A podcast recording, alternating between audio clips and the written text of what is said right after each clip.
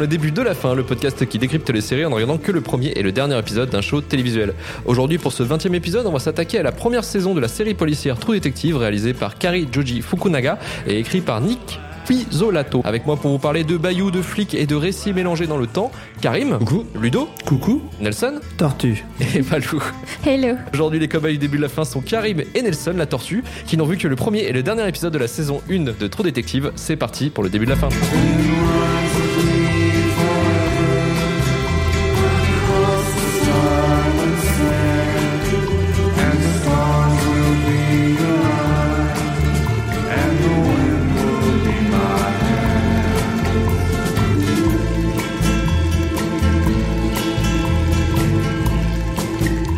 Alors le premier épisode de True Detective saison 1 s'intitule La longue obscurité lumineuse, diffusé sur HBO le 12 janvier 2014, et l'épisode final le 8e, diffusé sur HBO le 9 mars 2014, intitulé Forme et vide. En France, la série est diffusée sur OCS. Concernant l'introduction de la série créée par Patrick Clair, qui a aussi fait l'intro de la série The Crown et Westworld, intro culte qui a été parodiée de nombreuses fois, la musique de l'intro provient du titre Far From Any Road du groupe The Handsome Family. Cette saison a connu un énorme succès critique et public, notamment grâce à sa réalisation et aux deux acteurs principaux Matthew McConaughey et Woody Harrelson. Et allez, c'est parti pour nos cobayes qui n'ont vu que le premier et le dernier épisode, Karim et Nelson. Résumez-nous le premier et le dernier épisode de True Detective saison 1 et on va commencer avec le premier épisode avec notre ami Nelson la tortue. Nelson la tortue, que se passe-t-il dans True Detective saison 1 Et ben déjà, pour commencer, j'ai bien aimé, mais ça commence un petit peu sur les chapeaux de roue. C'est-à-dire qu'on a nos deux enquêteurs qui sont sur une scène de crime un petit peu hard, puisqu'on voit une femme euh, dénudée avec un, un tête- une tête de chevreuil sur la tête, ainsi qu'une couronne d'épines, un peu comme dans euh, La Passion du Christ. Sympa. Et donc, euh, on, on comprend vite fait que euh, elle n'est pas morte de cause naturelle et que c'est for- c'est probablement un meurtre. Et dans ce cas-là, euh, qu'est-ce qui se passe? Il y a les profileurs qui sont là, ils arrivent, ils, étudient un petit peu la zone et, et on comprend un petit peu euh, la caractérisation de, des deux personnages. Donc Woody Harrelson sera un petit peu euh, le flic, je dirais lam- lambda, le mec qui est sérieux à son travail, mais voilà, c'est un, un job quoi, ça lui touche une sans le faire bouger l'autre. Et t'as Matthew McConaughey qui lui est un peu plus, il a un peu des côtés, alors sans, péjoratisme, euh, vraiment autiste. C'est-à-dire que le mec, il a, il a ses petits trucs, ses petites manies, mais en même temps, il est, c'est un génie. Vraiment, le mec, il est ultra bon là-dedans, et c'est comme ça qu'ils sont euh, caractérisés tous les deux. Ces deux personnages sont introduits dans une espèce de euh, d'interview par des inspecteurs. Euh, Il y a Woody Harrelson qui est lui euh, pris euh, normal, on voit vraiment juste un, point de lui, tout ce qui est plus basique. Quant à, Matthew McConaughey, on le voit filmé comme s'il était criminel ou quoi que ce soit. Donc on comprend que éventuellement à l'avenir, qu'il y a eu une couille entre les deux. Il y a eu quelque chose qui s'est passé. On comprend qu'il y a, il y a un plus tard. Donc on avance un petit peu dans l'enquête, on apprend que Woody Harrelson et Matthew McConaughey, on voit que, enfin, ça fait pas longtemps qu'ils ont commencé à travailler ensemble. On, on voit qu'ils se connaissent pas trop, que t'as Woody Harrelson, il veut découvrir un peu qui est Rust et il comprend que c'est un mec euh, qui est un petit peu euh, nihiliste. Pour lui, euh, l'être humain, c'est juste un, une boule de chair dont la conscience, c'est juste un bug de l'humanité. On n'aurait jamais dû acquérir un niveau de conscience et le mieux à faire, c'est que toute l'humanité crève. Et il se considère comme optimiste, hein. mais comme il le dit, je suis malheureux en soirée. voilà. Bel euphémisme. Et après cette déclaration, eh bien, euh, Martine se dit, je vais l'inviter. euh, Bon, ça s'est passé avant en vrai, mais c'est rigolo. Euh, il l'invite chez sa famille et tout. euh, il se dit, bon, bah, ça sera peut-être pas une bonne idée. Mais il le fait quand même parce qu'il se dit, enfin, ma, meuf me, casse les couilles pour le rencontrer. On, on va le faire, on va le faire. Cependant, juste avant de venir à, à, à ce petit dîner mondain, euh, il, il continue, il fait un petit peu des heures sup hein, en allant euh, interroger des prostituées parce que la femme du début euh, tuée et torturée était une prostituée. Euh, sauf que euh, pendant son interrogatoire, il, il picole à mort. Il arrive raide déchiré à la soirée euh, chez, chez, chez son collègue. Et euh, bah, du coup, il boit un petit café, il parle un petit peu avec la femme. il- il- on apprend par ce billet que euh, il était marié et que sa fille est morte. Bref, euh, plein de joie et de bonne humeur dans ce personnage. hein.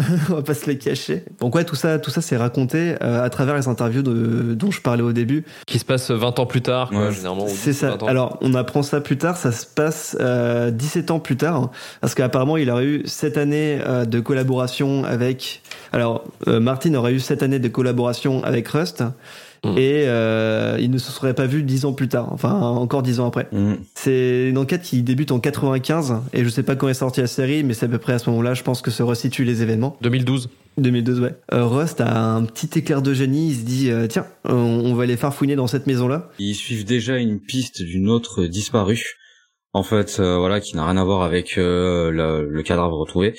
Et Ouais. dans ce, dans cet endroit, dans un cabanon, ils retrouvent un, un objet fabriqué qui est semblable à ceux qu'on a retrouvé euh, sur, Sur le lieu du crime, un truc un peu païen, Ouais. fait en. C'est ça, c'est une espèce, ouais, en branche. Un petit peu euh, la Blair Witch Project, finalement. Après ça, on, on découvre, euh, du coup, dans le futur, c'est-à-dire dans le présent, donc pas dans le passé, euh, que, euh, que apparemment ils auraient appréhendé euh, ce mec, mais que euh, les crimes ne sont pas terminés. Euh, Il y a de nouveau des crimes qui se font dans exactement le même style.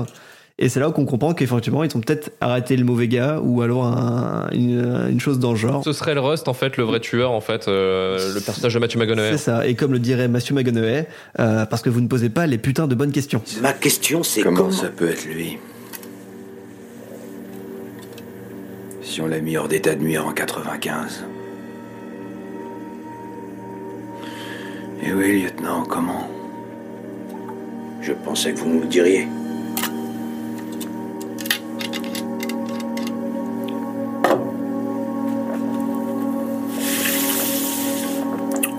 Alors commencez déjà par poser les bonnes questions.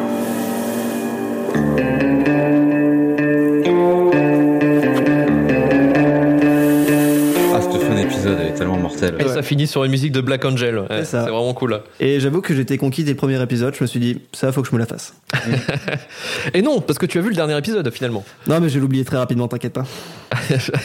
Karim, à toi qui a vu le dernier épisode, le premier et le dernier épisode, c'est à toi de, donc, de, de résumer ce dernier épisode. Donc on commence l'épisode 8 sur une petite vision bucolique d'une petite euh, cabane. Euh, ouais, donc ça commence sur la petite cabane euh, dans la campagne où on voit La euh, petite maison dans la prairie. exactement, je suis c'est vraiment ça en off. Donc euh, ça commence un plan comme ça où on voit cette cabane euh, où il y a plein d'inscriptions dessus qui doivent certainement rappeler un truc qu'il y avait dans la série avant. Et on voit directement un super plan sur euh, le monsieur qu'on va appeler l'homme aux cicatrices. euh, qui a un magnifique tatouage qui rappelle le premier épisode, enfin une inscription, bref. Et on voit en fait on voit un joli monsieur bien chelou devant un homme attaché relativement mort qui apparemment est son père. Euh, c'est ma foi très très étrange. Euh, on va suivre en fait ce, ce monsieur dans dans dans le, dans le fin du bayou rentrer dans sa maison, voir en fait euh, qu'il vit un épisode de striptease, mais pas à Lille dans le bayou et ils sont vachement plus vénères en fait. Donc en fait on voit c'est clairement deux personnes dérangées, un homme une femme qui vient d'une maison qui est complètement bordélique, c'est un cafarnaum. On imagine que c'est un peu les méchants liés à l'enquête, surtout lui. Euh, sans rentrer trop dans le détail, on voit une scène d'intimité entre eux très chelou, très très étrange. Euh, C'est le cas de le dire. Ouais, mais de toute façon, ces cinq premières minutes d'épisode te mettent pas bien volontairement. Euh, si t'avais envie de rentrer dans la psyché d'un tueur, euh, tu es bien dedans. Donc euh, on a tout ce petit passage là-dessus. Ensuite, ça enchaîne directement. Donc là, ça coupe. On arrive donc euh, sur dans le présent parce qu'on voit euh, donc ça sera Rust et Martine dans un yacht Mhm. avec quelqu'un qui donc après discussion s'apparente à être quelqu'un de la police, un shérif mais qui était anciennement adjoint à une connerie comme ça. Et en gros, ils sont en mode euh, posage de conditions pour l'enquête qui a été relancée, parce qu'apparemment euh, l'enquête d'avant se continue maintenant et ils sont toujours dessus mais de manière inofficieuse, parce que tu comprends. Mhm. On voit en fait que tout le crime euh, qu'on suit depuis le début, ça a l'air un peu plus vénère, ça a l'air dans ce qu'il y a une vidéo avec de la pédophilie, des trucs comme ça, donc ça fait un peu Pizzagate, c'est un peu flippant. Et là en fait on voit une scène où ils sont sur le yacht, euh, ils sont que tous les trois, et on voit donc les deux protagonistes principaux passer un peu un deal en fait avec un ancien flic. Euh, alors les tenants, les aboutissants, j'ai pas trop retenu parce que ça fait un peu dense. Mais je me souviens surtout que le deal passé, euh, on voit que Rust, euh, il est genre maxi couillu.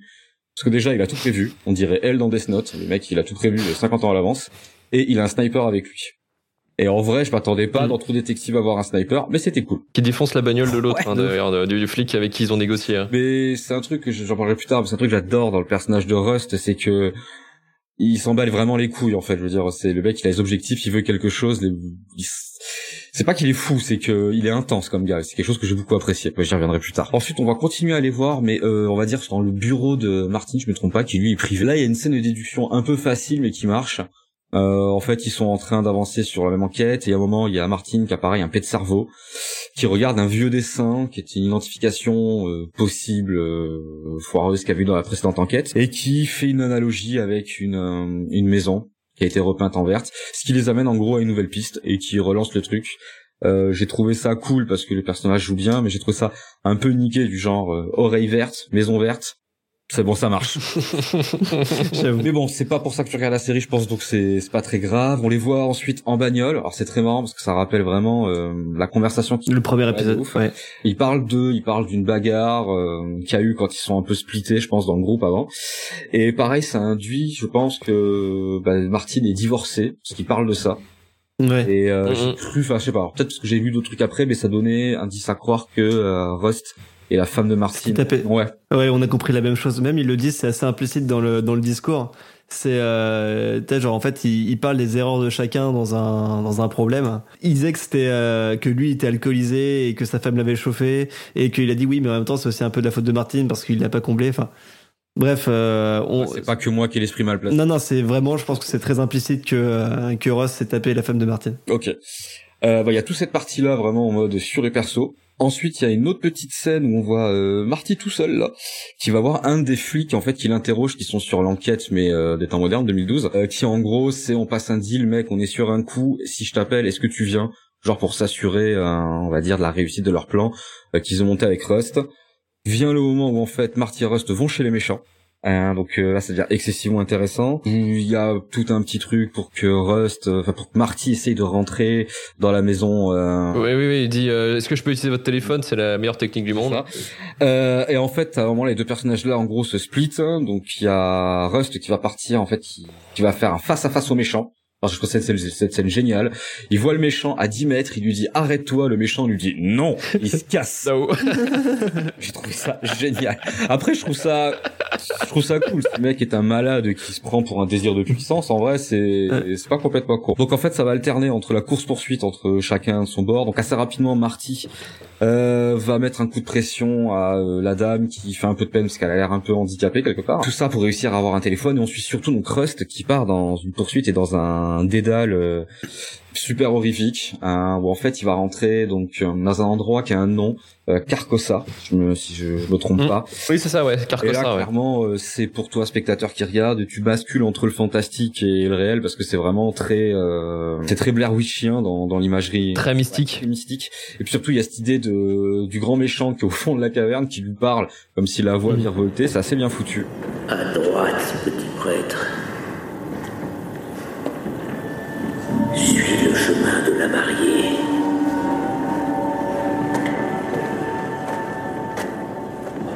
Voici Carcosa.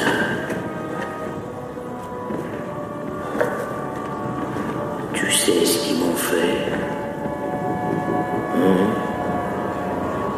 Ce que je fais faire à tous les fils et les filles de l'homme. Tu as béni Richie, de Wall, des disciples,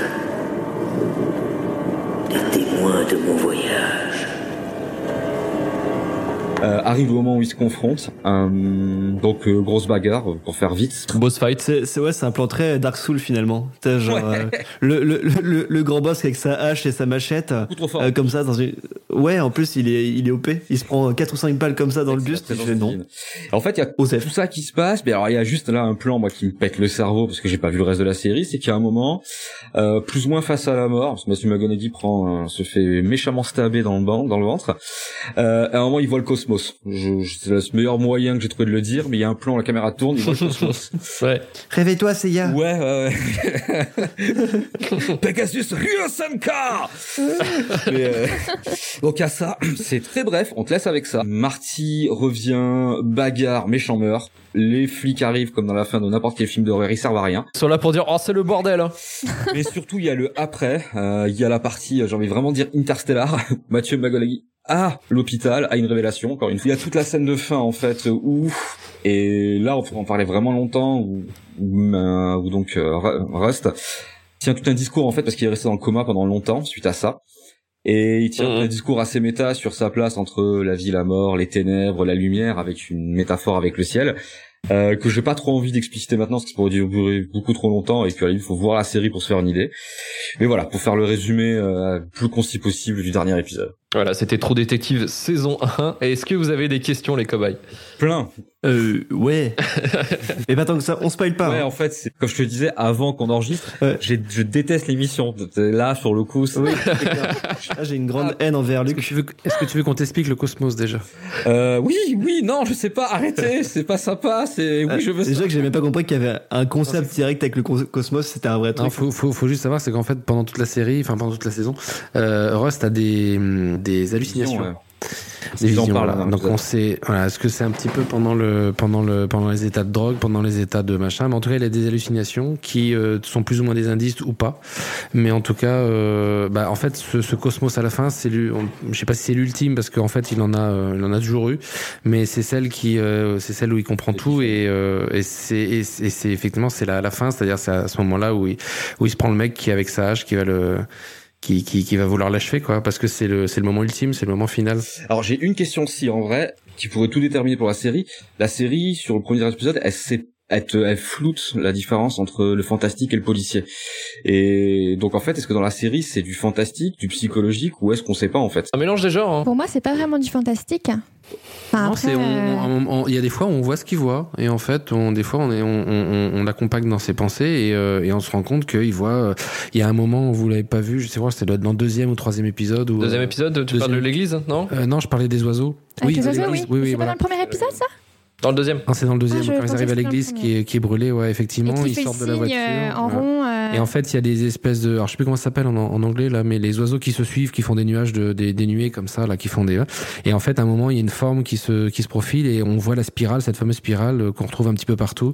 Et ça, on le voit parce qu'il le voit en fait. Donc il y a normalement il y a que lui qui le voit, donc c'est une hallucination. Et en fait, il y a à chaque fois qu'il y a une, euh, moi j'ai interprété comme ça. Après les autres, vous me direz, mais à chaque fois qu'il arrive à une étape importante, il a une, une, une hallucination. En tout cas, dans la série, on nous montre son hallucination qui, euh, en gros, presque comme s'il était sur le bon chemin. Euh, D'où ce côté à la fin, la dernière, moi je l'ai pris comme ça, c'est-à-dire que bah, c'est l'ultime, euh, la, la, la grosse grosse hallucination, et là il est arrivé au bout, quoi. Il va voir qui est qui est Dieu, en tout cas le Dieu de tout de toute son affaire depuis Toutes 20 les ans. réponses qu'il cherche, en fait, surtout Voilà. sur lui-même. Quoi, Moi je l'ai pris un peu comme euh, ça, ouais. ouais, ouais. Moi, je trouve que c'est une très belle interprétation. Hein. J'avais pas vu les choses comme ça. Ah, c'est moi qui suis peut-être un peu trop. euh, Ouais, non, c'est vrai. c'est- Non, non, non, mais en soi, c'est vrai, c'est une très Mm. bonne, euh, c'est une très bonne interprétation. Mais d'ailleurs, ces hallucinations, en fait, elles viennent euh, justement. Tu parlais de la drogue, mais c'est parce qu'en fait, il a eu euh, pendant plusieurs années une expérience où il était euh, flic infiltré, euh, infiltré un gang de camés, quoi. Et en fait, il était camé H24, quoi. Et ça, ça se passait, ça se passait après la mort de sa fille, justement, où il s'est plongé à corps et âme dans les, dans les enquêtes. 84. Ok, on retrouve ça dans l'épisode 4 qui est une petite merveille avec Ah ouais, euh, avec euh, Karim, j'espère que tu ça te donnera envie de regarder les autres épisodes avec un, c'est un plan qui est hallucinant, Plan séquence, ouais. un plan séquence qui est hallucinant où là effectivement il, il retombe en infiltration et euh, il se remet de la poudre dans le nez jusqu'au Incroyable. euh, jusqu'en haut et euh, donc voilà. Donc effectivement, c'est un habitué à- c'est un habitué de ça. Ok, d'accord. Mm. Au- à la fin, enfin en tout cas mon dernier épisode ce que j'avais interprété, c'est, euh, interprété, c'est que euh, vu qu'il avait frôlé la mort, euh, il a eu l'impression du coup de, de rejoindre sa famille, son sa, sa fille, son, son son père qui est décédé apparemment, j'ai cru comprendre. Le fait de les, les voir et de finalement ne pas les rejoindre, ça lui apportait un peu la paix intérieure. Enfin je sais pas, un, un truc Oui, mais la fin, c'est la paix Ouais. intérieure hein, qu'il a en lui. Hein. Ouais, je sais pas si c'est la paix intérieure ou juste un message d'espoir là sur l'écriture de la série, parce que la paix intérieure, je suis pas sûr qu'il la trouve, même s'il veut tend vers le bon, parce que lui-même, il, il- lui-même, il dit en fait, euh, on a peut-être mal compris l'expression. À la base, il y avait que du noir, maintenant il y a des étoiles, tu vois.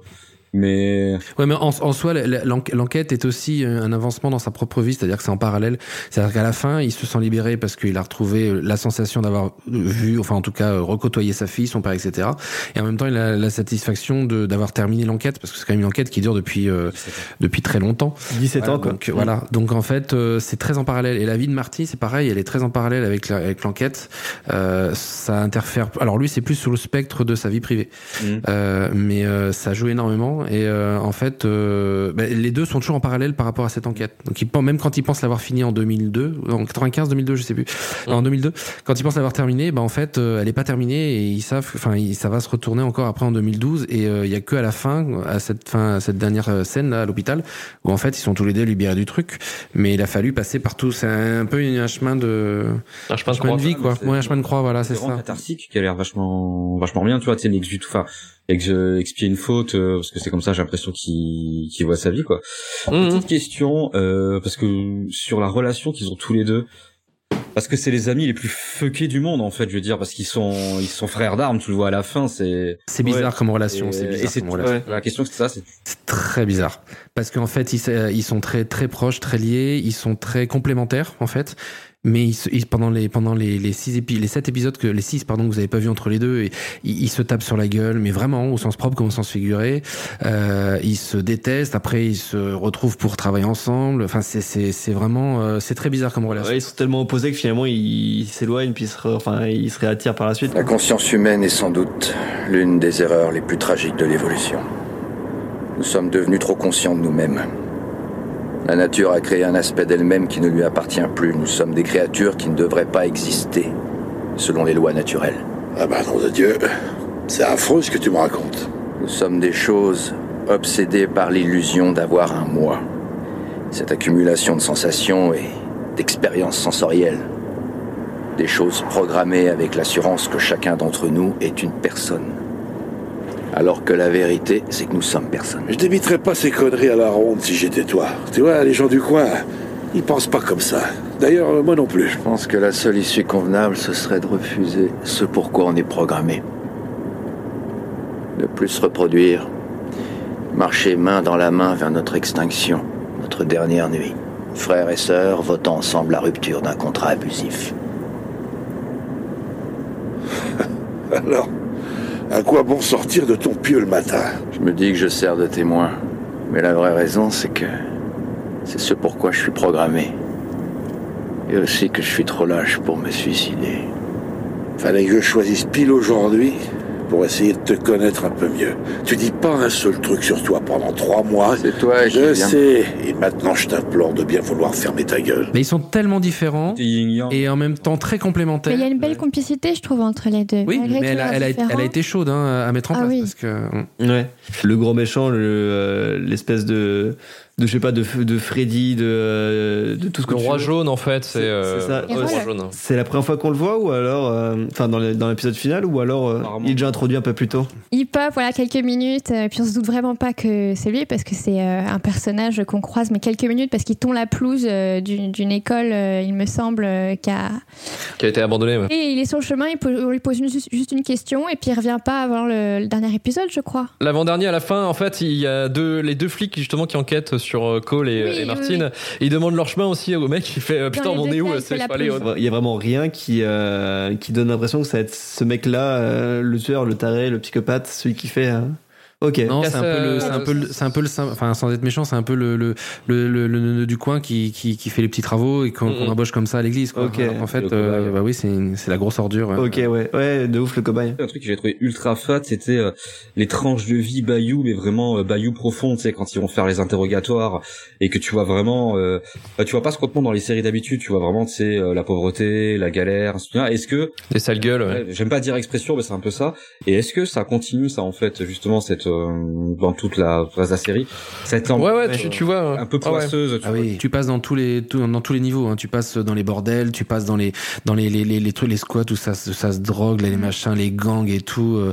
Enfin, ça passe dans tous les trucs, euh, tout- dans tous les bas-fonds de la misère humaine. Et j'ai l'impression que euh, au-delà de cette euh, affaire de tueur en série, il y a une, une histoire de corruption. De ouf, apparemment. J'ai quand même l'impression. Mhm. Et euh, Les sénateurs et tout ça, là, ils en parlent. C'est ça. Ouais. J'ai deux questions du coup. Alors, quelle est cette, euh, cette histoire de corruption Et de deux, qu'est-ce qu'il y a sur cette putain de cassette euh, Si ce n'est un film de Luc Besson? Oh merde, c'est très mal filmé. Non, c'est euh, non, non, c'est Angela de Luc Besson qui est dessus. non, non, en fait, en, en vrai, en vrai, tu, tu ne vois pas, tu ne vois pas le contenu de la vidéo, mais bon, euh, en fait, à chaque fois qu'elle passe la vidéo, euh, les gens qui la regardent, tu vois un plan euh, extérieur, en fait, tu Mm. les vois pas, mais tu, tu, tu les vois en train de gueuler ou pleurer devant ça, quoi, tellement que c'est dégueulasse. Mais t'imagines que c'est un truc qui est, qui est sale. Tu vois le début de la vidéo, hein, tu, tu sais que tu- il y a une petite fille qui est impliquée dedans. Mm. Tu sais que ça va mal tourner, mais tu sais pas à quel niveau ça a mal tourné, mais c'est les réactions des personnages qui fait que tu sens que c'est quand même quelque chose d'assez horrible, quoi. Et deuxième chose, donc t'as toute la question par rapport à qui c'est euh, les coupables et tout. En fait, c'est toute une secte qui implique des politiques du Bayou, enfin de, de, la, de la Louisiane. Et en fait, euh, ils, ils peuvent pas les arrêter parce qu'aucun lien ne les implique. En fait, le seul, le seul coupable qu'ils ont réussi à trouver, en fait, c'est celui-là qui faisait les massacres et qui kidnappait les enfants. Du, du coup, le, le coupable qu'on voit à la fin, c'est le second coupable. C'est pas. Le bourreau, quoi. C'est le bourreau. C'est juste, c'est juste les mains, quoi. C'est pas la tête, c'est les mains, quoi. C'est ça. Et, et en gros, ouais, c'est ceux qu'ils ont raté euh, 17 ans auparavant. Enfin, pas 17 ans, ouais, si quasiment. Comment il clôt ouais, la première fois l'enquête? Martin et Rust, ouais, ils, ba- ils butent ce qu'on appelle les dou- le doux. C'est un, c'est un personnage euh, qui est, euh, qui, est- qui- c'est un personnage aussi important de la série, mais qui, euh, qui part très vite en fait au milieu de la série parce que euh, il, il le tue parce que c'est un trafiquant de drogue. Euh, il fait de la meth en fait euh, dans son, dans son, dans son petite cabane dans le, dans le, dans le Ouais, J'y pensais. Ouais, mais c'est Walter White, sauf que lui, voilà, il, il faisait de la meth, il faisait de la meth, il était surarmé et euh, il violait des enfants, parce qu'il gardait des enfants euh, planqués dans, Ce que ne dans un pas sorte Walter de, de garage dégueulasse, ce que ne faisait pas Walter White effectivement. Et, euh, et du coup, en fait, euh, au lieu de l'arrêter, bah, ils l'ont buté. C'est euh, Marty qui le c'est bute Marty, de c'est Marty qui le perdu bute. son sang-froid en voyant les enfants euh, enfermés dans l'espèce de local et il a totalement euh, Vous pété êtes en train de me dire qu'il y a, il y a Woody Harrelson qui pète des plombs dans la série. Moi, je suis trop chaud. Ce mec-là, il jouait pour De ouf. péter des plombs. Ah mais t'as pas tout vu, hein. il y a une scène d'une violence quand même qui est assez... euh, Enfin il y a l'histoire, enfin, en fait c'est l'histoire personnelle avec sa famille, parce que sa famille ça se barre en live, Ouais. et euh, il y, a, il y a tout un, tout un moment où en fait euh, sa fille lui en fait un petit peu, lui fait un petit peu voir de toutes les couleurs. Sa femme ça va pas, euh, Mm. enfin, il y, a- il y a plein plein de trucs du, du côté de sa vie euh, privée.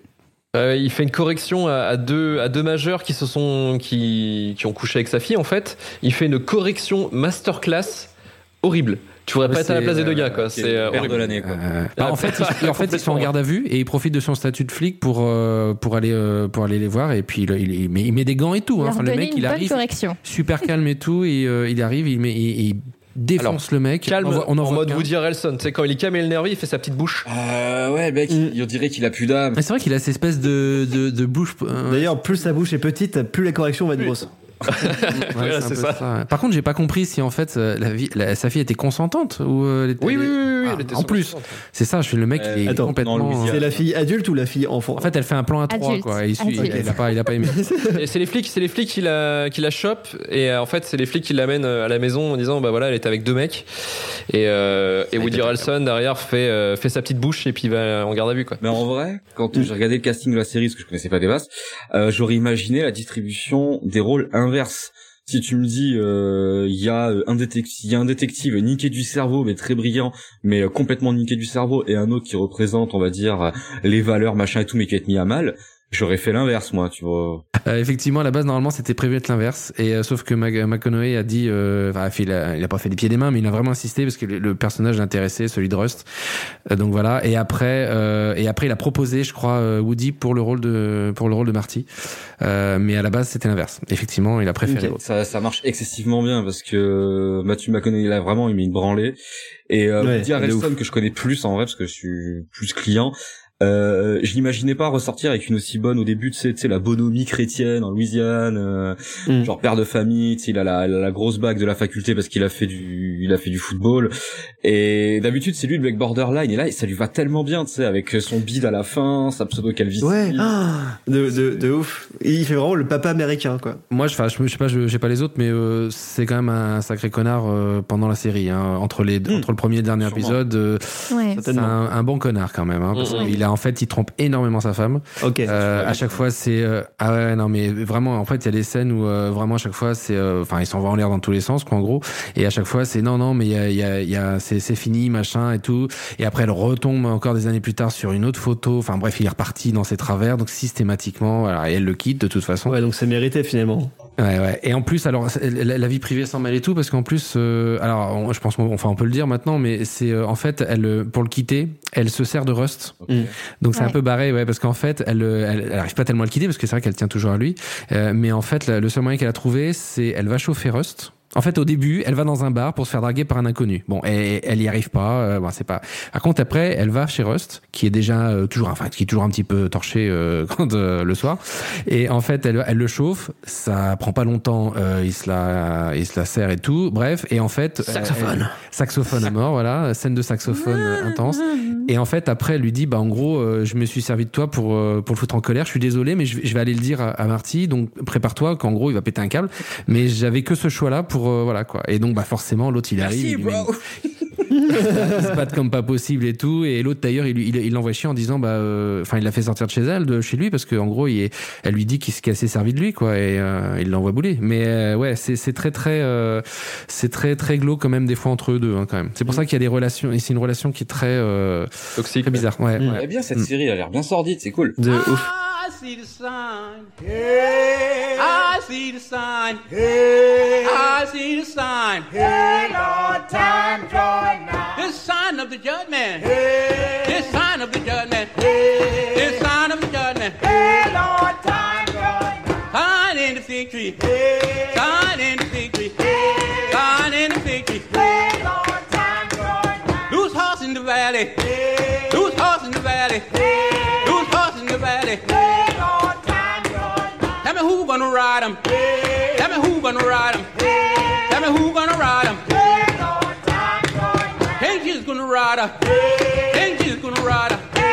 King Jesus gonna ride her. Sinner come out the corner. Hey. Sinner come out the corner. Hey. Sinner come out the corner. Hey. Hey, Lord, Tell me what you're gonna do. Hey. Tell me what you're gonna do. Hey. Tell me what you're gonna do you running sin? Uh, where you running sin? Uh, where you running sin? Uh, hey, Lord, time going. Sinner run to the rock. Sinner run to the rock. Hey.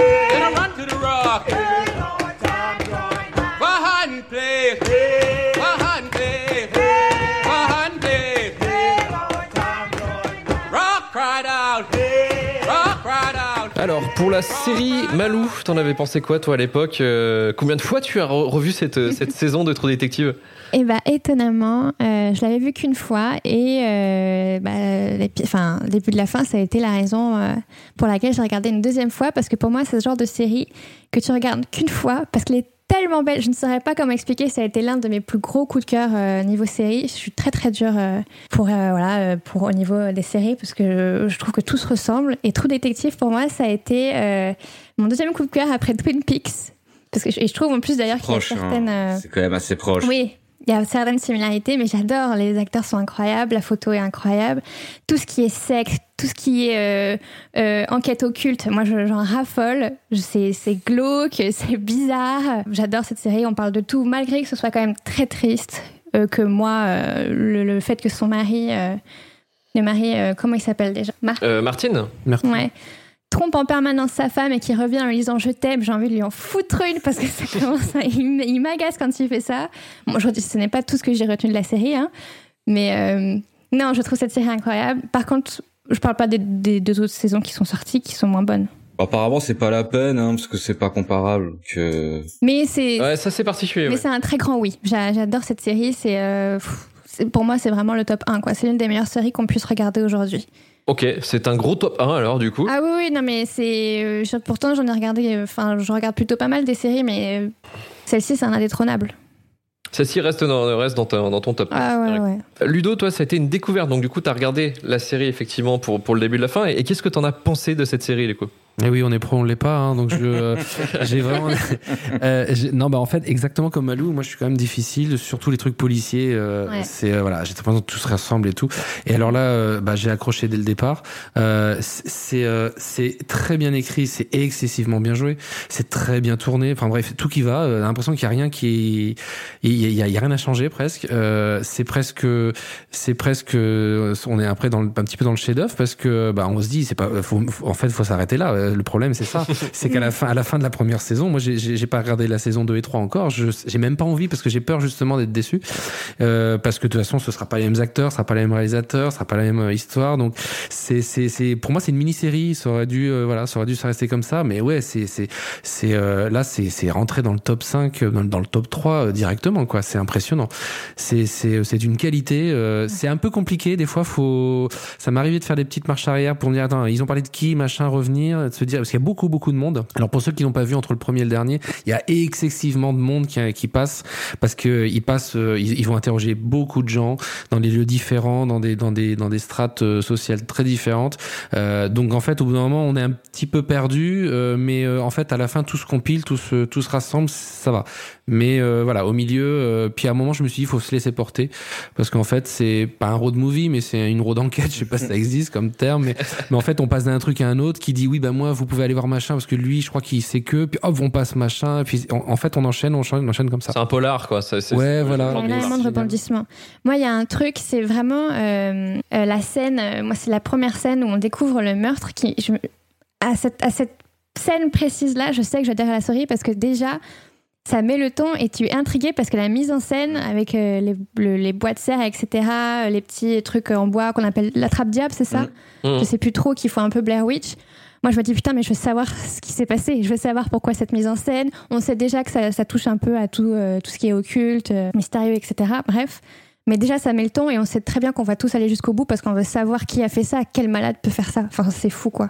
J'adore. Il y a trois ans, il y a eu une crue à Abbeville et ils ont sorti cette fille du fleuve. Sauf que là, c'est écrit que la mort est accidentelle. Noyade de l'eau dans les poumons. Comment ce serait notre gars? Le légiste dit que les branches et les débris de la crue sont la cause de ses blessures. D'accord, je veux bien pour les coups sur les bras et sur les côtes, mais son larynx... C'est trop léger, ça suffit Tu pas. te fous de moi? Regardez la lacération sur l'abdomen. Et on a trouvé de la meth et du LSD dans son corps. Ils disent qu'elle était shootée, qu'elle est tombée dans la flotte. Et regarde sur son dos. Putain de merde. Moi, c'est c'est pareil que Malou. Après, c'est un petit peu plus Mac, euh, McGonagall qui m'a qui m'a qui m'a tapé dans l'œil et je me suis dit, euh, il, il joue tellement bien le mec qu'on sait pas ce qu'il pense, Euh, mais il- on sait qu'il sait un truc et qu'on aimerait. Voilà, on a envie de le suivre pour savoir ce qui se passe. Et il a un jeu d'acteur qui est qui est qui est tellement dingue. C'est euh, et puis alors c'est tout dans la dans la retenue quoi. hein. C'est vraiment. euh, J'avais déjà vu ailleurs, mais là, j'ai- je me suis vraiment dit, le mec, il va porter toute la série sur sur lui quoi. Et ça, et c'est le cas, c'est-à-dire que au fur et à mesure que j'avance sur les épisodes, d'ailleurs, à un moment, on, on a plus l'impression que c'est lui qui tient tout le truc. Hein. Mart- euh, euh, Woody est un petit peu plus, ouais, est un peu plus suiveur, mais euh, c'est pas grave parce qu'en fait, on sait qu'on a besoin de lui, mais voilà. Il- J'ai vraiment du mal avec le personnage de, de Martin. C'est juste. je- Ouais, je pense que j'ai aucune, empathie pour lui. La, la baffe qu'il met à sa, à sa jeune fille, euh, je- c'est pas du tout passé. Enfin, je, je la trouve extrêmement violente cette scène. Et pourtant, c'est pas la plus violente. Hein. Mais quand euh, justement elle revient, elle a été chopée euh, par les policiers dans une voiture avec deux autres jeunes hommes et qu'il l'engueule et qu'il lui faut une baffe, j'ai trouvé. Je, je sais sûrement moi qui ai trouvé ça horrible. Enfin, Sa femme moi. aussi, sa femme aussi. D'ailleurs, elle, euh, il, il va pour la violenter. Elle, lui- elle, lui- Ouais. elle le regarde, elle dit vas-y, Ouais. vas-y. euh, Ouais. Ah bah d'ailleurs quand, quand, quand en fait elle, elle est allée se taper Rost et qu'elle lui dit bah je me suis tapé je me suis tapé ton coéquipier et que là il pète un câble et elle, Ouais. elle, le, elle le- elle le provoque exprès en lui disant bah vas-y euh, va jusqu'au bout. Je le trouve ultra trompeur parce qu'il il a, il, il dégage ce truc de force tranquille alors qu'en fait il peut déraper en une seconde pour pas grand chose en plus. Enfin, oui, pour pas grand chose, je trouve. Il fallait peut-être ces deux personnages, c'est-à-dire un très bourrin, très très Mm. très terrien, très comme Mm. ça, très sanguin et tout, avec l'autre qui est euh, qui est complètement euh, qui, qui qui a des hallucinations, qui est très cérébral, qui est très euh, qui est tout le temps dans l'analyse. En fait, il aime pas le genre humain, euh, tout. Euh, l'autre, il a besoin qu'on l'aime absolument, mais il pète un câble dès que dès qu'on dès qu'on lui arrive quelque chose, alors que c'est le premier à aller que t'es ailleurs. Aller voir Je ailleurs. pense qu'il fallait vraiment ouais. que les, les deux soient très différents, déjà pour appuyer le fait que ils se complètent malgré leurs différences extrêmes, Mm. qu'ils ils s'engueulent régulièrement, ils se font régulièrement des doigts d'honneur euh, euh, à la place de se dire bonjour, au revoir, parce que c'est Ouais. jusqu'à la fin. Bon après ça devient euh, après ça devient presque une complicité, mais Ouais. pendant pendant toute la saison ils se ils se foutent sur la gueule, que ce soit verbalement, physiquement, euh, c'est impressionnant. c'est euh, à un moment je crois que Marty, il essaye, Martine pardon, il essaye un petit peu de même de, le- de, de, de le faire dégager quoi, parce que il, il retient pas, il le défend pas parce qu'il est en train de se dire bon bah si si son si le patron le, le vire, commissaire ou je sais pas quoi comment on dit là-bas, euh, le le, le Tej, euh, ça me fera des vacances quoi. Et en fait euh, à chaque fois, et bah non, le, le, le- le- les, choses font qu'ils se rapprochent et qu'ils ont besoin de l'un de l'autre pour avancer. L'un l'autre, ils se tirent vers le haut dans leur euh, médiocrité ou parce qu'ils se détruisent un peu chacun de leur Hmm, côté? Non, non, parce que Marty, il fait, Marty, il avance sur beau- beaucoup de choses aussi, en fait, l'air de rien. Il est très bourrin. On peut, il peut compter sur lui. Euh, Il y, a, y a- y a toute cette scène où, en fait, euh, dans l'épisode 4, pardon, avec le fameux, la fameuse scène où, euh, où en fait, bah, tout est sur euh, Rust, tout est sur Matthew McConaughey et tous ceux qui sont qui interviennent autour, qui sont des, des, des figurants. Euh, et. Ouais, voilà. Et en fait, Marty arrive à la fin, mais c'est, il a forcément besoin de lui, sinon il pourra pas s'en sortir. Il, a- il arrive juste au bon moment pour le sauver, mais tout ce qui s'est passé avant, il n'aurait pas pu le faire s'il savait pas que Marty allait arriver pour, euh, pour venir chercher. Donc, euh, il est toujours très important, même si c'est un gros con fini, on, peut le dire. Nous pouvons, nous pouvons le dire, effectivement. Hein bon. Mais vous aviez, euh, vous aviez remarqué, vous l'aviez ramené plusieurs fois justement la, la réalisation. C'est vrai que donc c'est euh, c'est Kari Joji Fukunaga qui, qui s'en occupe. C'est euh, une de ses réalisations en fait qui l'ont fait après propulser sur Hollywood et sur Netflix. Que après lui, il a fait la, la série Maniac derrière avec euh, Emma Stone et euh, Jonah Hill. Et après, il a été, il a été balancé euh, sur euh, un projet Netflix Beast of No Nation. Et maintenant, c'est lui qui s'occupe de la réalisation du, du prochain James Bond, qui est fini, hein, mais euh, qui doit sortir depuis un an et demi maintenant à cause du Covid. Yes. C'est un réalisateur qui est, euh, qui est vraiment talentueux parce que c'est un, euh, c'est un vrai pro de l'image, quoi. C'est quelqu'un qui a vraiment euh, une des idées visuelles. Ah, bah, ça se voit. hein. Et c'est lui qui a fait les deux autres saisons hein, d'après? Non, non, non, non. Ah. Alors lui, il, s'est barré, il s'est barré, il s'est barré notamment parce qu'il avait des problèmes avec le, le scénariste qui s'occupe des trois saisons, euh, Nick Pizzolato, qui est un, un, un- je dirais un écrivain, auteur, scénariste, ancien prof. C'est un mec en fait, il a, il a voulu bosser dans dans dans, le- dans les séries en gros en étant scénariste, mais il, il s'est vite rendu compte que bosser en équipe en fait c'était pas son truc. Et effectivement, on va le reconnaître dans dans, dans tout le, dans tous les traits de True Detective, c'est quelqu'un avec qui bosser c'est un enfer. Euh, parce que même là, sur la saison 1, malgré la réussite, ils étaient en fait, et c'est un truc assez rare dans l'univers de la série, ils étaient que deux à bosser en gros euh, sur le pôle écriture et réalisation. Donc Kari Fukunaga qui était euh, qui était vraiment que la réalisation et euh, Nick Posiolato qui était vraiment que sur le scénariste en tant que scénariste. Et c'est les seuls, c'est très très rare que ça arrive ce genre de cas parce que généralement au scénariste il y en a au moins 8 9 dans une salle en train de se branler la bite pour savoir qu'est-ce qui va se passer ensuite. Là non, ils étaient que deux et donc effectivement il y avait une sorte de friction aussi entre moi j'ai des idées, tu, tu les acceptes et voilà. Mais ça a donné quand même voilà la série telle quelle qui est quand même assez incroyable. Et les seuls cas où quasiment rarement où c'est arrivé, c'est euh, c'est Twin Peaks justement avec euh, David Lynch qui était plutôt pour la réalisation visuelle et quelques idées euh, très euh, mindfuck et euh, et Mark Frost à côté lui qui était plutôt bah, je veux faire des enquêtes euh, de FBI, je veux, je veux parler un petit peu de l'enquête des des gens d'une ville et tout ça. Donc c'est ce cocktail là fait que Twin Peaks quoi qui est, qui est aussi une série ultra mythique et qui est à peu près le- si on si on compare un peu les deux hein, Twin Peaks et, et True Detective et ça se rejoint un petit peu dans, dans cette idée là de, de montrer un univers un peu chelou, euh, brave, un peu mystique, euh, c'est un peu pourri à l'intérieur, mais en même temps c'est des gens, enfin c'est c'est assez chelou en fait, on est sur deux, deux tableaux. Pour moi cette réalisation, euh, surtout c'est c'est le fait d'avoir réussi à, à mélanger les genres, parce qu'on voit, bah, on en parle hein, du plan séquence, mais c'est un sacré moment d'action et, et d'angoisse.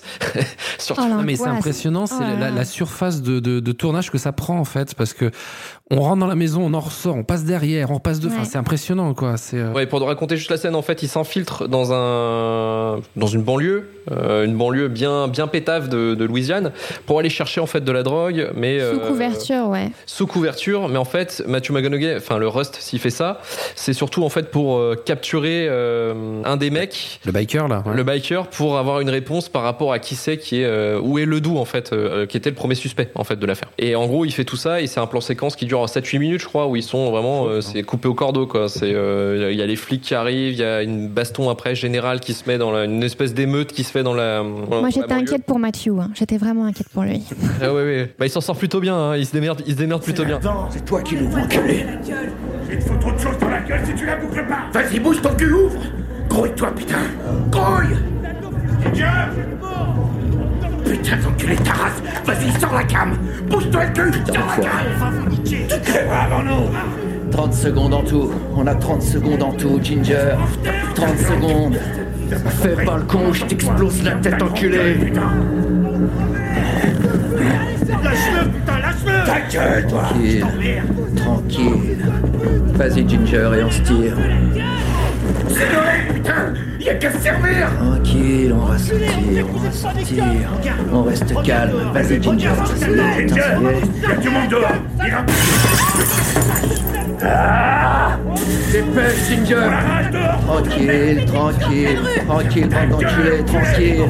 J'avais pas 30 secondes, j'arrive Ginger, faut foutre le camp. Flingue J'ai quoi ce qu'il ton bâtard Je te l'avais dit, trace de rat On va te pas. la gueule Tranquille, ne bute pas. Pour moi, Trop Détective, en fait, euh, si c'était pas euh, Fukunaga la réalisation, je pense que ça aurait été différent, en fait, le résultat largement, parce que si on se concentre vraiment que sur la euh, l'enquête stricto sensu, pour moi, c'est du 0 sur 20. hein. C'est euh, c'est le début, c'est cool, on a un meurtre, et à la fin, on a le gros ba- baston de méchant. c'est Ouais, naze. oui, c'est. C'est naze. Effectivement. Bah, c'est pas naze, mais c'est c'est conven- enfin, c'est conventionnel, quoi. C'est conventionnel. Mais en fait, le fait euh, après de, de le faire euh, sur deux, deux, deux époques différentes quasiment, en fait, l'enquête, euh, de laisser euh, de euh, comment dire dire de- du suspense par rapport à ce qui s'est passé avant, mais en même temps, c'est un truc qui est balancé euh, dans le futur. Tu sais pas ce qui s'est passé. Il y a tout un. Ah, truc le, comme ça qui le fait que- montage, il est fou là. là-dessus, par contre. C'est Ah ouais. Intercalé comme ça. C'est- taré. C'est une idée qu'ils vont garder, euh, pas pour la saison 2, mais la saison 3. Et la saison 3, ils vont pousser encore plus le délire sur trois, euh, trois époques différentes. hein. Là, les mecs, ils se sont dit, allez, vas-y, les gars, on est des oufs. C'est dark. On va tout faire péter. intéressant, C'est dark, ouais. Ce qui est intéressant avec ce système de euh, c'est euh, décalé entre euh, deux périodes, c'est qu'on peut, par exemple, euh, les deux, les deux protagonistes en 2012 vont donner une version aux policiers, mais on voit que 17 ans plus tard, ce n'est pas du tout ce qui s'est passé et qu'ils mentent totalement. Et nous, on est spectateurs de ça, alors que les deux enquêteurs qui interrogent, euh, qui interrogent Rust et Martine euh, ne s'en rendent pas compte. Et je trouve que c'est là où euh, Surtout qu'à un moment, il dit euh, ça fait Stratégie euh, intéressant. 17 ans que je, fais la, que, je, que je donne la même version et je vais encore vous dire la même chose, parce que que j'ai répété partout à tout le monde. En fait, ils, ils se sont mis d'accord et c'est là qu'on se dit, Ouais. euh, euh, même s'ils ils, ils passent leur temps à se bouffer le nez et à se taper dessus, ben, là par contre, ils sont, euh, ils sont euh, co- coéquipiers à mort, c'est-à-dire qu'il n'y en a pas un qui va, qui va changer la version, ils se sont mis d'accord là-dessus, ils en bougeront Mm. pas. Et ils sont fidèles l'un à l'autre là-dessus. Donc Mm. c'est pour ça que c'est très bizarre. Mais effectivement, euh, ils, ils changent pas la, la version, euh, il y en a pas un qui lâche. Hein. Mais j'adore ce. On voit la scène où ils vont tout doucement euh, sur le terrain de Ledoux et que tu les entends dire qu'il y avait aux deux enquêteurs qu'il y avait des balles partout qui sautaient alors qu'en en fait pas du tout. Enfin c'est c'est un mensonge, mais je trouve ça très intéressant en fait comme. euh, Comment Comme deux flics peuvent se couvrir en fait déjà euh, par rapport à leurs mensonges Mm. en fait. Il y a aussi le, beaucoup de sujets je trouve que parce qu'en fait c'est comme je disais c'est un scénario qui est très euh, qui est très basique qui est très codé hein. c'est un polar c'est ce qu'on appelle aux États-Unis un whodunit hein. qui sait qui, qui sait qui l'a fait euh, qui sait qui a tué euh, cette fille au début mais euh, je trouve qu'il y a bien euh, il y a des sujets qu'ils amènent en fait au travers de leur histoire qui est très intéressante on parle de la masculinité justement avec le, le personnage de, de, de Martine qui est un viriliste euh, fini mais aussi un énorme un énorme enculé quoi euh, Il y a le- les aspects de la religion, en fait, euh, les Ouais. débordements, ce que ça peut Ouais. apporter comme dérive. En fait, les gens qui ne sont rattachés qu'à ça bah, finissent euh, plutôt mal, hein, on va le dire. Et il y a la philosophie. Bah, la philosophie, euh, le pessimisme, tout ça, c'est de la philo, c'est euh, c'est de la, c'est du questionnement personnel, c'est euh, c'est des, des gros sujets que tu peux toi-même te poser. Et c'est par le personnage de Cole justement qui, qui fait que je trouve que bah, on en revient, mais Matthew McConaughey porte le truc quoi. C'est sans lui, je Oui. pense que n'aurait pareil, euh, ça aurait pas du tout la même gueule quoi. Euh, je voulais juste revenir sur euh, Du coup, le fameux tueur en série. Il a, il a un certain parler qui est très soutenu, Ouais, très. oui, je euh, me suis fait la même réflexion.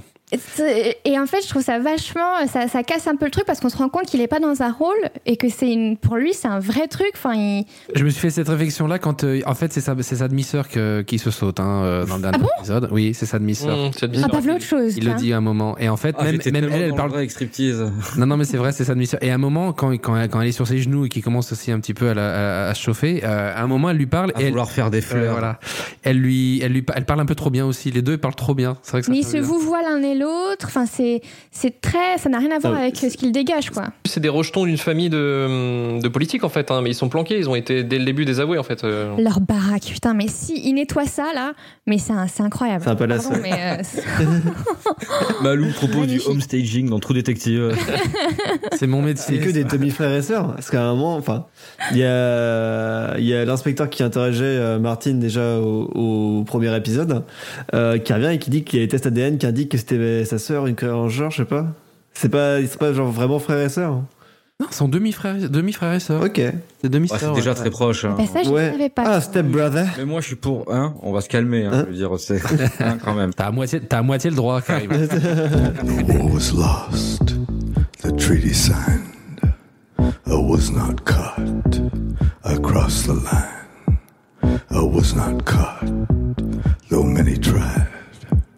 I live among you, well disguised. I had to leave my life behind. I dug some graves you'll never find. The stories told with facts and lies. I had a name, but never mind. Never mind. Never mind. The war was lost. The treaty signed. There's truth that lives and truth that dies. I don't know which, so never mind. Karim, euh, Mathieu McConaughey, donc qui est euh, un, euh, un des deux acteurs donc du coup de la série euh, de la saison 1 de True Detective. Quelle carrière avait-il avant? Parce que c'est ça qui est le plus intéressant finalement. Matthew McGonaghy, accent pris sur Google Trad, et que pour plus de facilité d'élocution, maintenant je vais appeler Bobby Bandito. Les explications vendrez plus tard. Alors donc Bobby Bandito, acteur texan, je pense que c'est mieux que américain, de 51 ans aujourd'hui, a une carrière qu'on va qualifier au mieux de éclectique. Commençons par les bases. Le jeune Bobby Bandito a fait plein de choses dans sa jeunesse, comme faire du foot, avoir des sœurs, faire des voyages d'études en Australie, ou encore aller en fac de droit, mais tout ça, on s'en fout. Parce qu'en 93, et parce qu'il a des origines écossaises, anglaises, irlandaises, suédoises et allemandes, ce qui le rend sacrément beau gosse, il se Ouais. fait caster euh, pour le film Days and Confused, euh, Génération Rebelle euh, en français, de Richard euh, Linklater, si je le prononce bien, ouais. Exactement, gros réel euh, américain. Tout à fait. Donc euh, film aujourd'hui culte, surtout aux États-Unis, euh, qui raconte grosso merdo la fin d'année d'une bande de lycéens au Texas. Euh, entre cuite, club, conneries d'ado sur une bande son, mais tellement rock. Il y a tous les groupes de rock populaires de l'époque, Aerosmith, Black Sabbath, euh, Kiss, Deep Purple. Oui, ce soir je fais des listes. Sum 41. Euh, le film, en gros, euh, c'est un film ultra générationnel et il a un côté un peu graine de star mais à l'américaine, puisque genre le casting, il était fou, il a fait, il a révélé mais des dizaines d'acteurs. En gros, euh, apparaissait déjà Ben Affleck, Mila Jovovich ou encore René Zellweger, notre cher Bridget Jones, donc à l'âge de 18 ans, était déjà dans ce film-là. Donc pour Bobby Bandito, après ça, c'est l'explosion de popularité.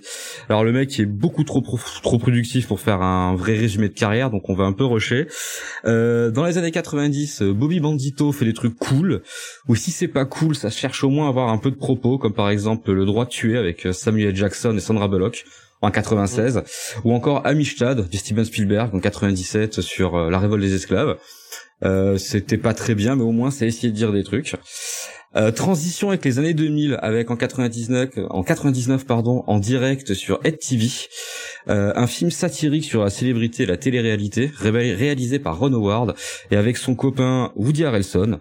Un film qui montrera que Bobby Bandido est toujours plus beau gosse qu'avant et amènera son futur fonds de commerce des années 2000, les comédies romantiques. Donc, alors vu que je déteste les comédies romantiques ou les rom-com pour les puristes, euh, je vais juste name dropper les meilleurs titres de rom-com avec euh, Body Bandito. Donc faites votre choix entre un mariage trop parfait, comment se faire larguer en 10 leçons, Playboy à saisir ou encore hanté par ses ex. Démerdez-vous avec ça. Il y en a un, c'est, je crois que c'est le mariage presque parfait, un truc comme ça, ou le mariage euh, trop parfait, je sais plus. Où il y a Jennifer Lopez, je crois. Oui. Ah ça. Oui, c'est des- le pire avec tous ces films-là, en fait, c'est que c'est tous des bouses, mais des bouses rentables pour la plupart. Donc c'est chiant parce que ça, ça fait tenir au fond de commerce. Malgré ça, bah, ça le fait un peu euh, partir en déclin de carrière parce que le mec, il est plus trop crédible. Euh, donc il est un peu délaissé par Hollywood. Donc Bobby Bandido euh, renaît après ça, tel un phénix de ses cendres, et enchaîne les acclamations critiques. Ça va commencer en fait avec la défense de Lincoln en 2011 Mhm. euh, où Bobby tient euh, le rôle principal d'un avocat désabusé qui décide de reprendre sa carrière en main dans une affaire de meurtre. Désolé, j'ai piqué le résumé. Euh, film que j'ai vu un peu que d'un œil il y a quelques années, mais qui est assez bon, où justement il commence en fait à faire son jeu d'acteur qu'on va retrouver euh, dans la suite. Euh, ensuite, il fait euh, le non moins fun de Magic Mike de Steven Soderbergh. Oui. Euh, Ah oui, euh, tiens donc, c'est vrai. film assez fun que pareil j'ai regardé que Tiens, je vais regarder ça ce soir. par contre, ce que j'avais pas du tout capté, c'est qu'il est quand même inspiré de l'expérience personnelle de Channing Tatum. Ouais. Oui. A vraiment fait ça en fait au début.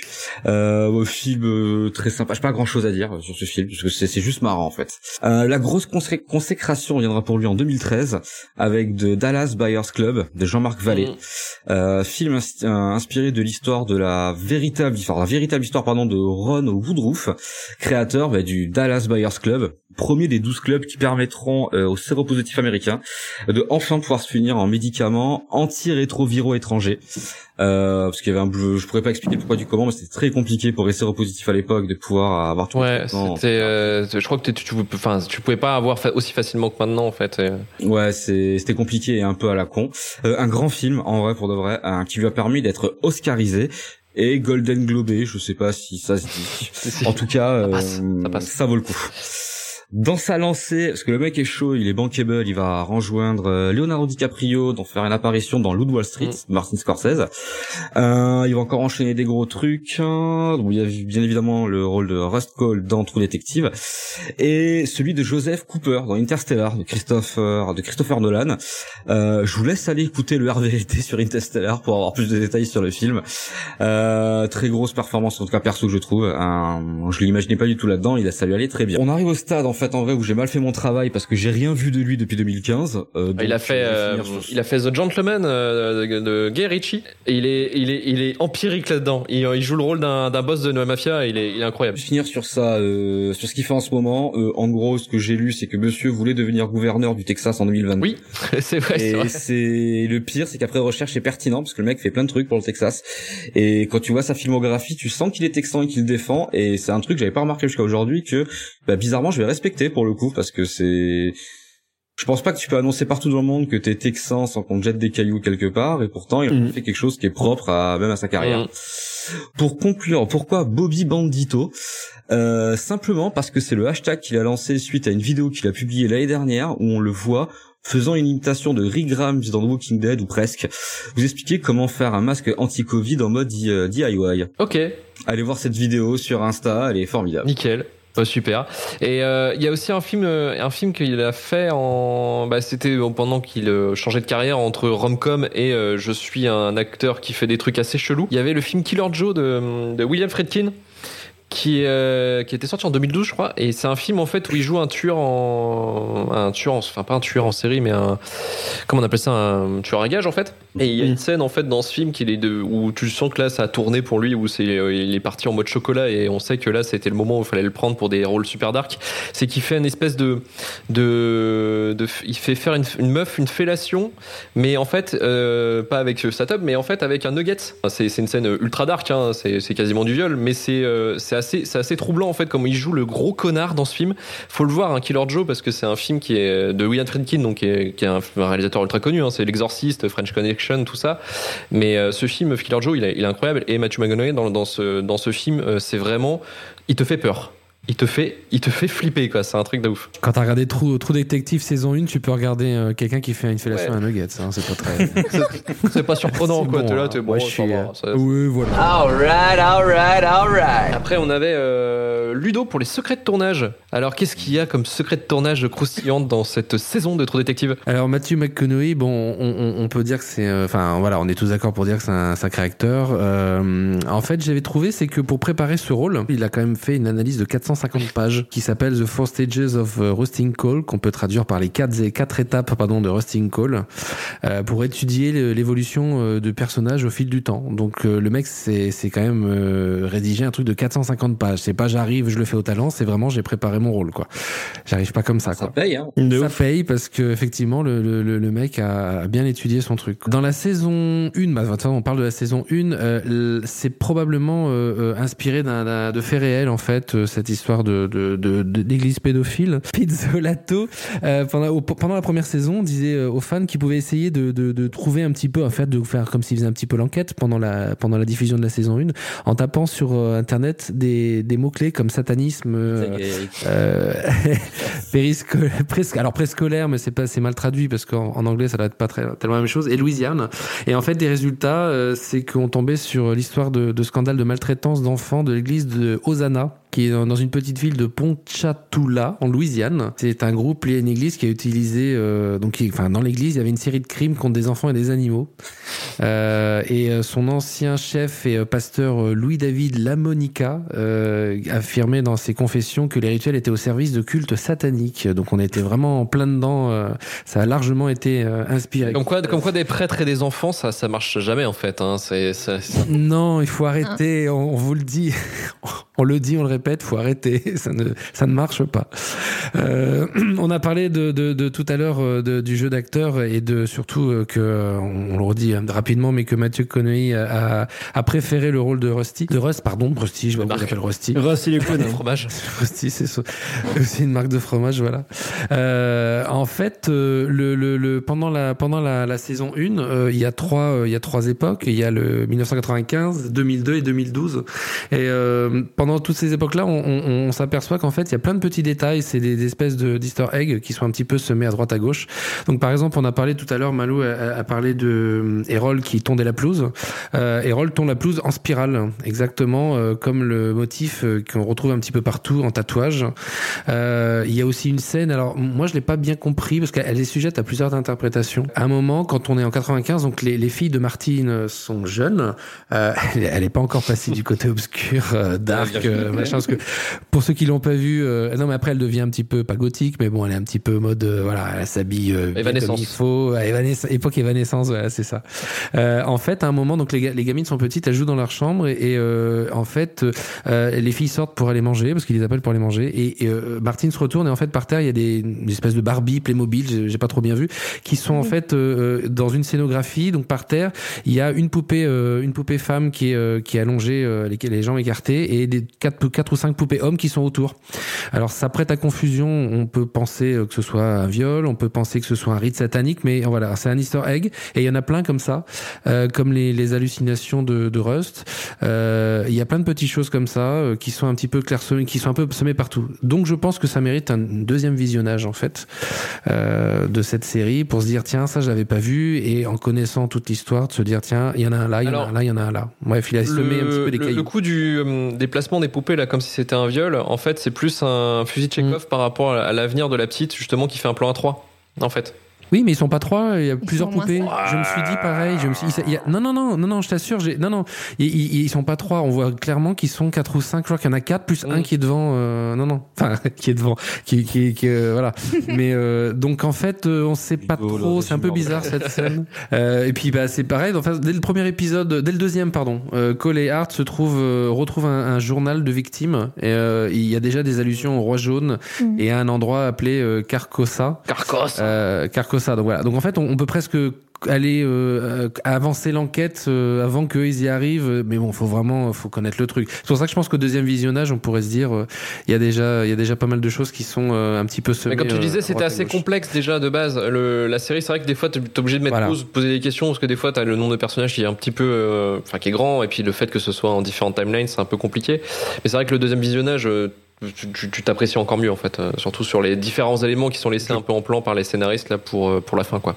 Et puis, bah, un petit jeu. Allez. bien quand même un petit jeu. À votre avis, au cours de cette première saison, Mathieu McConaughey. Alors, je pense que euh, c'est calculé euh, de ce qu'on voit à l'écran et non pas euh, sur le tournage, hein, parce que vous allez comprendre combien de cigarettes euh, on voit Mac- Matthew McConaughey fumer? Parce que c'est impressionnant. Faut pas être Tout le long fumeur. de hein. la Moi, ça me, à chaque fois, j'étais écœuré parce que moi qui étais fumeur qui a arrêté, j'en pouvais Pas plus. le chiffre, il va se mettre un truc à quatre chiffres au moins, je sais pas. Non, en fait, c'est pour ça. Je pense que voilà, euh, si, si, si évidemment on fait euh, peut-être une scène dix fois, là, il a dû se cloper quand même pas mal de clopes.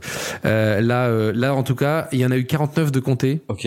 dans la saison. En 8 épisodes, hein, quand même. Et il y a les bières aussi. Il y a les bières, mais les bières c'est plutôt sur euh, sur l'époque Ouais. 2012, c'est-à-dire vraiment à la fin, euh, voilà, où là il picole pas va, mal, ça. il fait des petits bonhommes, il coupe des canettes de vrai. bière, il fait des petits bonhommes euh, en alu, ouais. Je veux dire, c'est t'as des t'as plein de gens qui ont détourné ces scènes-là, t'es sur le cycle, Oui. euh, pour en fait euh, genre juxtaposer un autre contexte. Euh, ça peut donner des trucs assez méta. genre, Oui, oui. euh, je connaissais déjà un peu True Detective avec ce genre de montage. Tu Non mais c'est c'est devenu un mème, il y avait plein de mèmes en fait qui sont tirés de la série. Même euh, le mème dans l'épisode 4 où en fait euh, Rust euh, en fait euh, reprend de la cam, reprend de la, des, des pétards en fait et il tire le joint comme s'il avait jamais tiré, enfin, comme s'il avait pas tiré de joint depuis 6 mois, il a t'es en mode comme ça, t'es en mode gros camé et généralement tu le retrouves ce même euh, de cette gueule de Matthew McConaughey qui fume à fond. Généralement ce même là, il est généralement mis euh, sur euh, toutes les annonces du gouvernement. Généralement je vois sur ma télé, moi des fois t'as t'as les mecs qui mettent quand il y a Jean Castex dit une connerie ou Jean- Jean-Michel Blanquer, t'as toujours un mec qui répond ça comme euh, comme photo de, de Rust. La magie du gif anime. J'en ai pas trouvé tant que ça en fait. hein. Après c'est beaucoup des, des, des, des analyses des choses sur la série en elle-même. Donc euh, voilà tout, tout ce qu'on a dit.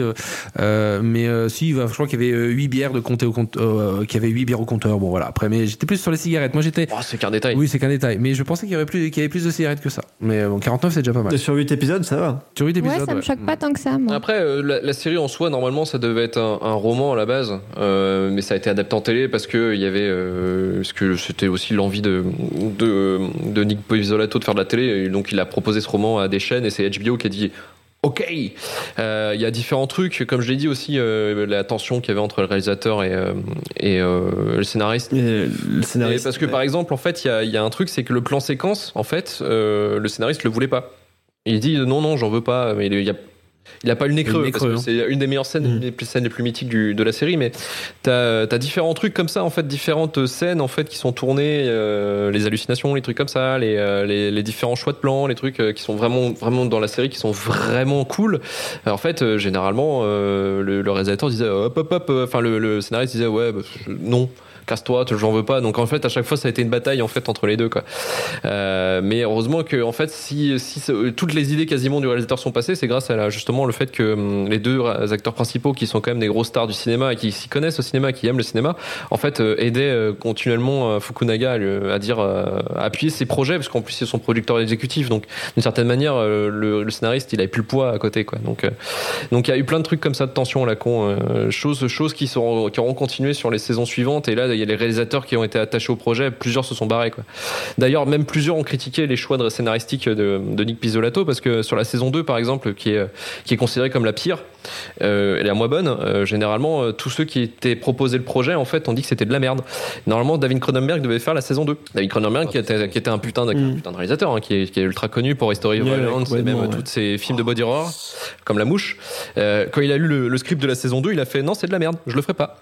Quant à Tarantino, lui, c'est pareil. Quand il a vu la saison 2, il a fait non, mais là, c'est c'est n'importe quoi, quoi. Mais c'est vraiment une saison euh, purement euh, du scénariste Nick Pizzo- Pizzola- Pizzolato. C'est c'est Colin Farrell qui reprend le rôle titre de la saison 2. Euh, Colin Farrell et Vince Vaughn. Oui, c'est ça. Qui, Vince Vaughn, normalement, qui est plus un, quelqu'un qui va dans les euh, comédies romantiques ou des trucs comme ça, ou les comédies tout court, quoi. Et, euh, En Dodgeball. Ouais, là, il joue un mafieux euh, qui se veut badass à la Tony Soprano.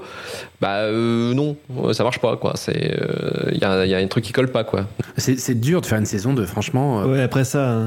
C'est c'est la saison 1 est tellement. euh, je te dis, pour moi, c'est une mini-série, quoi. Non, mais t'as raison, Ludo. Ils auraient dû en faire euh, une mini-série de 8 Mm. épisodes. euh, C'est assez incroyable comme ça parce que là, euh, moi, j'ai même pas regardé la saison 3 parce que la saison 2 était assez décevante comme ça.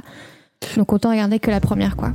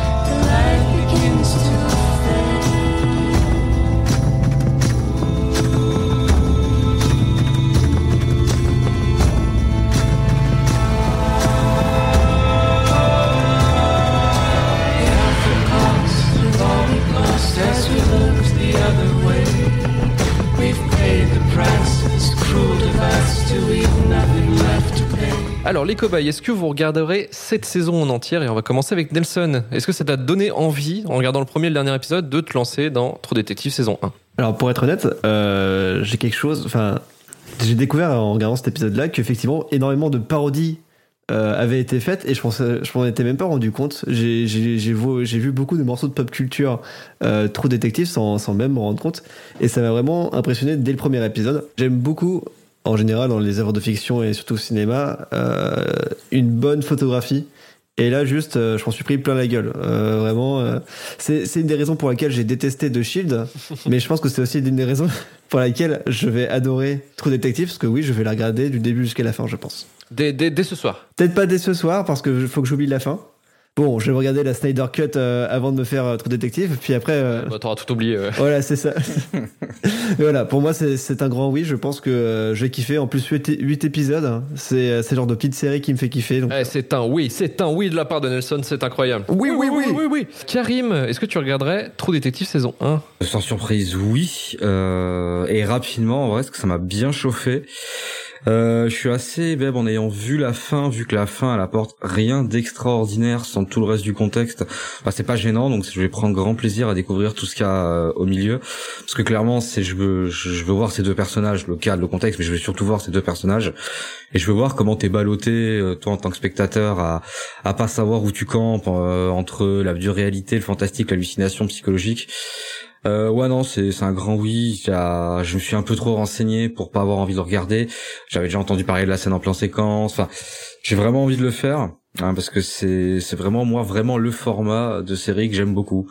C'est c'était juste un peu trop grand pour faire un film. Bah, c'est pas grave, on le divise et on fait euh, on fait une mini série. T'as tout, un début, une fin, tout. C'est c'est vraiment bien.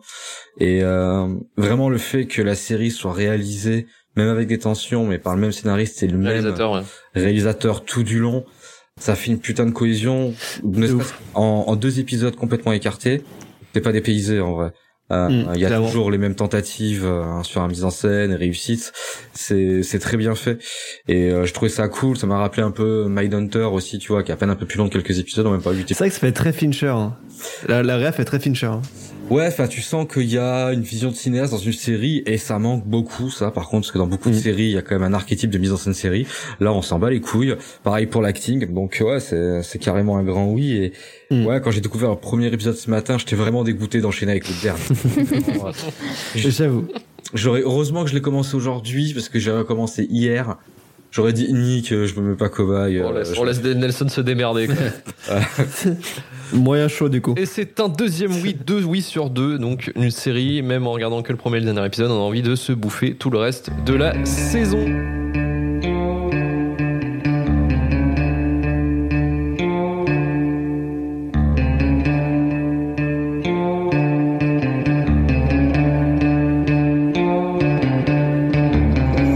C'est la fin du début de la fin. Merci de nous avoir écoutés jusqu'au bout. Nelson, comment fait-on pour euh, proposer une série sur le début de la fin? Eh bien écoutez, vous avez aimé euh, cette émission de le début de la fin. si vous voulez continuer, allez sur euh, Apple Podcast ou sur Podcast Addict. Mettez 5 étoiles, proposez votre série, donnez votre avis. Et c'est la fin. C'est un Nelson en roue libre. En roue libre. Est-ce que j'ai déjà été contrôlé? Je ne crois pas. Merci Karim, merci Ludo, merci, Nelson la roue libre Merci. et merci Malou. Retrouvez-nous le mois prochain pour vous parler d'une autre série TV en ayant vu que le premier et le dernier épisode hervéturfur.com pour le service après-vente. Retrouvez-nous sur la page Twitter de l'émission at le début de la fin underscore ou sur notre Discord. Retour à turfu.com pour retrouver toutes nos productions de podcasts. Retour à Turfu, le début de la fin et Shitlist. Partagez un maximum l'épisode si cela vous a plu. Bisous au mois prochain. Allez, ciao, salut Salut, salut another